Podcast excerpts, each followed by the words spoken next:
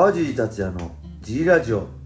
はい皆さんどうもです、えー今回も小林さんです。小林さんよろしくお願いします。よろしくお願いします。ということは皆さんお分かりの通りもうため撮りため撮りの 毎日です。はい、えー今日もねレターにお返事したいと思います。皆さんレターどんどんください。今日ジムのね中学生の男の子もねレター送りますって言ってくれたんだけどどんどんネタがね尽きてこう毎日更新これもう何回目ですか？40何日とかですよすごくないですか？すごいです。もっと褒められてもいいと思う、はい。みんなもっと褒めてくれてもいいですよこれ。みんな聞いてる人はほらシェアしてくださいツイッターで。はい。みんなシェアしてくださいねこの見てる人。はい。シェアボタンで。はい。じゃあ今日のレターはねえー USC 時代 USC 時代の髪型マンバンかっこ侍ヘアにするまでどのぐらい髪伸ばしましたか？マンバンやりたいので参考にしたいです。とのことです。これマンバンって言うんですね。はい。侍ヘア。はい。僕知りませんでした。マンバンヘアっていうんですね。後ろで2ブロックにして後ろで束ねるってことなんですそうです。お団子。お団子ヘアですね。マンバンっていう、これはねどのぐらいだろう？えー、っとねあれですね。これ話すと切なくなるんですけどなんでこの侍ヘアまで伸ばせたかっていうと僕天パなんですよでここまで伸ばすの大変なんですよはい。あの髪くっちゃくちゃになるんではい。縛れる縛れれば楽なんです縛れちゃうともうくちゃくちゃでもいいこうい一つにできるんで楽なんですけどだからずっと侍ヘアにしたんですけど、そこまで大変なんですよはい。ただやっぱりこう USC の時は特にイメージははい。バガボンドの宮本武蔵をイメージしてはい。侍ヘアで。はい。本当はねだからこう着流しとおあの日本刀とかも模擬刀とか持ってこうと思ったんですけけど、にこれ空港で。空港でめんどくせえなと思ってはい。やめたんですよね、はい。で何でしたっけ？あそう。でどのぐらい時間かかったかっていうとに2014年の4月のえー、クレイグイダ戦はパーマかけて短かったんですよでその後網膜剥離になって2014年の7月にえーと手術してそこから2015年の6月だっけのデニスシバデニスシバー戦までまあ1年2ヶ月ぐらい間空いたんですけどはい。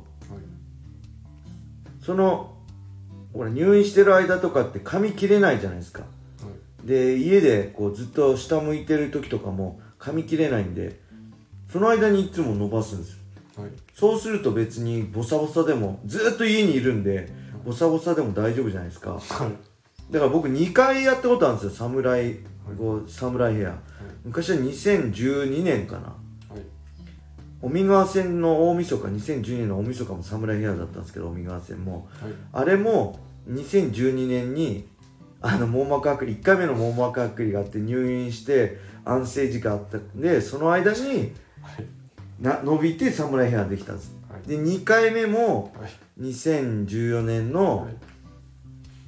ろ4月に網膜剥離になってあれそのきっかけで伸ばせたんで大体だから僕伸びるの早いって言われるんですけど早いですだから2014年切ったの2014年4月でしょ？5678910半年ぐらいは僕はまあみ坊主からじゃないですよ。あの結構結構長い状態から半年ぐらいあればあれですね。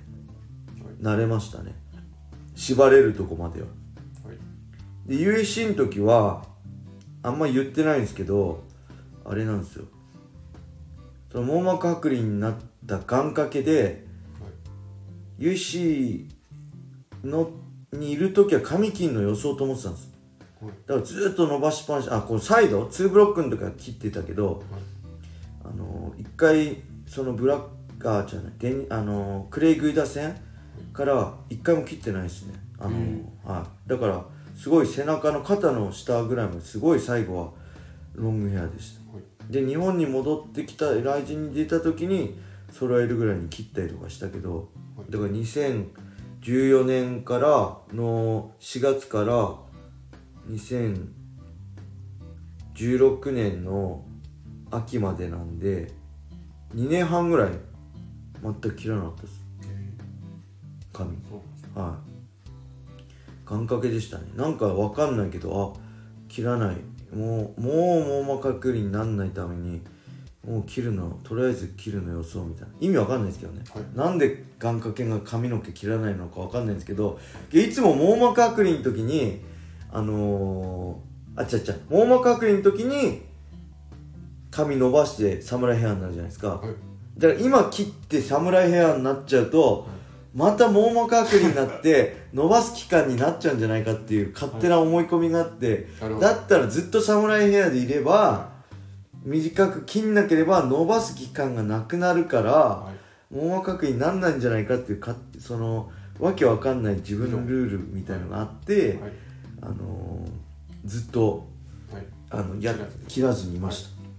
でまあ日本でも編み込みしてたんですけど邪魔なんで海外でも編み込みしてたんですけどあのね、まあ、試合当日とか前日とか試合当日ですねに編み込みしてねあれですそのデニス・シバー戦はドイツで行ったんですけど、まあ、僕わかんないんで周さんに全部マネジメントを周さんに頼んでたんですよその美容室とか。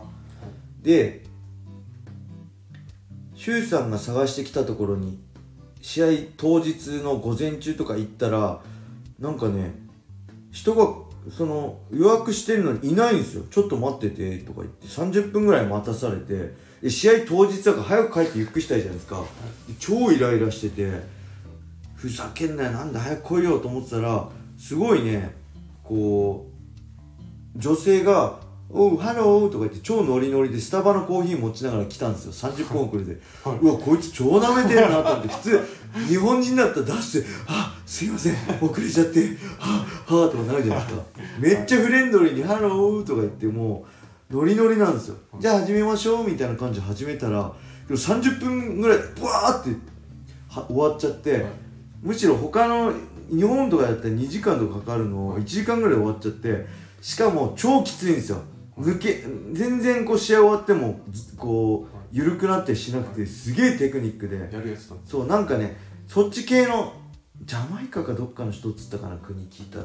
の女性だったんですけどすごい上手くて、はい。めちゃくちゃ安くて、、はい。くらだっけかな本当ね3000円とか5000円とかそのぐらいだったんですよ。はい。ですげえなと思って逆にあのねああとねどこだっけかな。部屋に来てもらったりもしましたね。USC がそのホテルの部屋に周さんが呼んでくれて部屋でやってくれたりもしたんですけどラスベガスですね。USC のラスベガス。はい。のホテル何でしたっけ？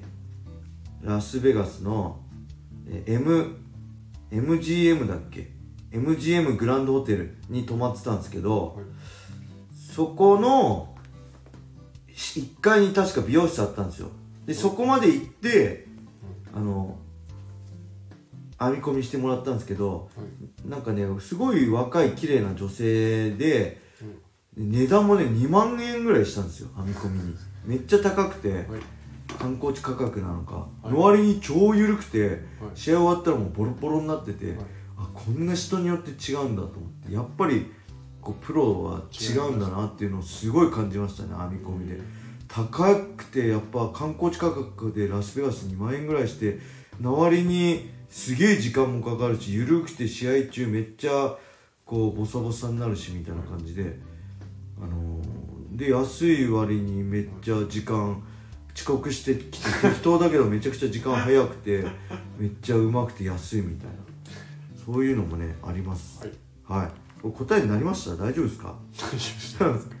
はい引き続きねレターを募集して、そしてこのスタンド FM をねえーダウンロードして川尻達也をフォローしていいねまでしてくれるとあのーすごい喜びます。はい。僕が、川ちゃんめっちゃ喜ぶんでね皆さんぜひよろしくお願いします。はい。はい。それでは今日はこんな感じで終わりにしたいと思います。皆様良い一日を。またねー